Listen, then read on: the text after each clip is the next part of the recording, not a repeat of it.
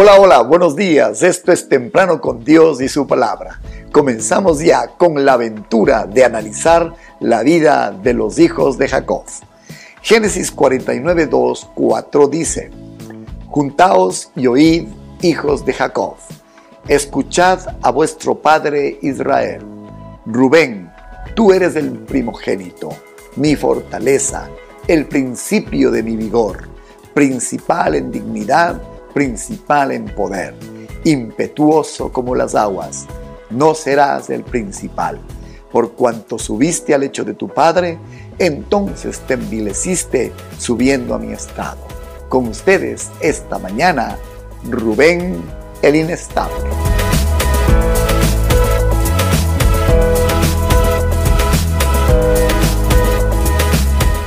Sí, Rubén fue el primer hijo de Jacob. Y curiosamente, si usted se ha preguntado por qué su nombre no aparece tanto en la historia y en las crónicas del pueblo de Dios, es muy simple, porque su pecado lo descalificó. Sin embargo, mire cómo la Biblia describe a este hombre. Eh, esta es una hermosa descripción de un hijo. Dice de él Jacob, mi primogénito, mi fortaleza. Y luego añade y dice, el principio de mi vigor, principal en dignidad, principal en poder, impetuoso como las aguas. Repentinamente el texto da un giro dramático y dice así en su epílogo, no serás el principal. Puede imaginar el dolor de un padre que destaca tantas cualidades en su hijo y sin embargo tristemente tiene que decir, no serás el principal. La razón está a continuación. Dice, por cuanto subiste al lecho de tu padre, entonces te envileciste subiendo a mi estrado. Sí, ser primer hijo, ser primogénito, tiene privilegios, pero por supuesto también tiene responsabilidades. Y un primogénito no solamente es uno que nació en primer lugar cronológicamente en una casa. Si usted es el primer creyente en su familia, usted es el primogénito espiritual de esa casa. Si usted es el primer trabajador en una determinada área, usted es el primogénito en esa área laboral que deje, deje que Dios le hable y le muestre en qué usted es primogénito. Si usted es el primer estudiante de esa aula de universidad que tiene a Jesucristo, pues usted es el primogénito espiritual de esa clase.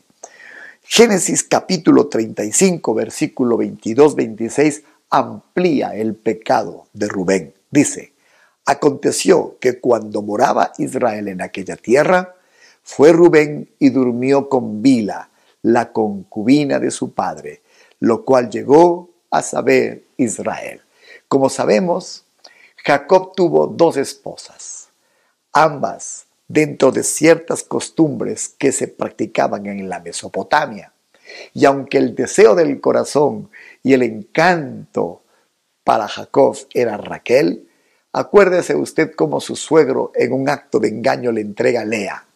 Lea fue madre, como hemos dicho, de seis de los hijos de Jacob, mientras que entre todas las, entre su otra mujer, Raquel, hermana de Lea, y las dos concubinas, ellos completaron en total los doce hijos con los cuales nació el pueblo de Israel. En el capítulo 49 de Génesis encontramos la bendición profética cuando el hombre de Dios, Jacob, estaba muriendo, dijo, os declararé lo que os ha de acontecer en los días venideros. Todo lo que hemos leído en el párrafo de esta mañana no fue más que una declaración profética del cielo y tal cual Dios usó a Jacob para expresarla, así exactamente sucedió. Mi pregunta es, ¿por qué la Biblia expone el pecado de incesto de Rubén? Muy simple, porque Dios quería sentar un precedente. Dios no lo hace para difamar el nombre de Rubén de ninguna manera. Lo hace para enseñarnos que el pecado siempre traerá primero mancha, pero después pérdida. El pecado arruina la vida y roba el futuro. Puede imaginar todo lo que estaba por delante esperando para Rubén y lo perdió. La Biblia establece que como hijo mayor, Rubén era primero el heredero legítimo, segundo, dueño de una doble porción de la fortuna de su padre, pero número tres, él, era llamado a ser el líder natural de los descendientes no solamente de Jacob, sino de Isaac y aún del padre Abraham. Puede imaginar todo lo que este hombre perdió cuando la Biblia dijo, no serás el principal. Hmm. Dios tiene sueños con usted y conmigo. Él quiere levantarle para que usted sea el principal en los planes que Él tiene. Sin embargo, tenga cuidado. Si usted comete una pequeña locura, podría echar a perder todos los planes que Dios tiene por delante. El pecado le despojó de sus privilegios y arruinó a toda su familia. Considere esto, la pérdida no solamente fue de Rubén, fue de toda su casa. Un hijo mayor, efectivamente, era digno de doble honor. En cuanto a la fortuna, como dijimos, en cuanto a la herencia, tenía doble porción. Sin embargo, ser hijo primogénito también nos demanda ser ejemplo de sujeción y ejemplo de obediencia a Dios. Escúcheme, la lección de la vida de Rubén es esta. Antes de ceder a la tentación, considere las consecuencias desastrosas que el pecado puede traer a su vida tanto en su camino como en el camino de los suyos. Que el Señor nos guarde. Por eso Jesús nos enseñó a orar. Líbranos del mal. No nos dejes caer en tentación.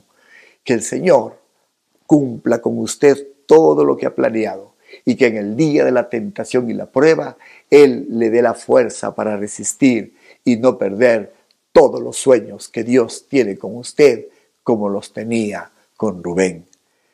Una vez más, le dijo, no serás el principal. Dios tiene planes con usted y conmigo para que nosotros podamos ser llamados principales. Sueñe, espere, construya, defienda, cuide ese lugar donde Dios le ha preparado. Que Dios pueda decir de usted, eres mi primogénito, eres mi fortaleza, el principio de mi vigor principal en dignidad, principal en poder, impetuoso como las aguas. Que Dios le haya hablado, que Dios le haya advertido, pero también que Dios le haya llenado de expectativa por lo que tiene para usted adelante. Nos veremos el día de mañana. ¿Por qué no oramos al Señor pidiendo auxilio? Incline su rostro, vamos a orar. Señor, tú tienes planes con nosotros esta mañana aquí estamos más de un primogénito, no solo cronológico, Señor.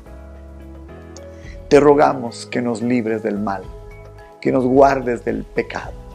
Te rogamos, Señor, que nos permitas honrar nuestros padres. Gracias, Señor, por guardarnos. Tu mano sobre nosotros, que el mal no nos haga daño, es nuestra oración en el nombre de Jesús y que cada una de las cosas que has planeado con nuestra vida, Señor, tú las cumplas. En Cristo Jesús, gracias Dios por las enseñanzas que nos deja cada una de estas historias, que de las cuales aprendemos tus principios y lo que debemos guardarnos y pedirte, Señor, que nos libres. Te agradecemos, Señor, por esta mañana. Amén y amén. El día de mañana estaremos viendo a los obstinados Simeón y Leví. No se lo pierda.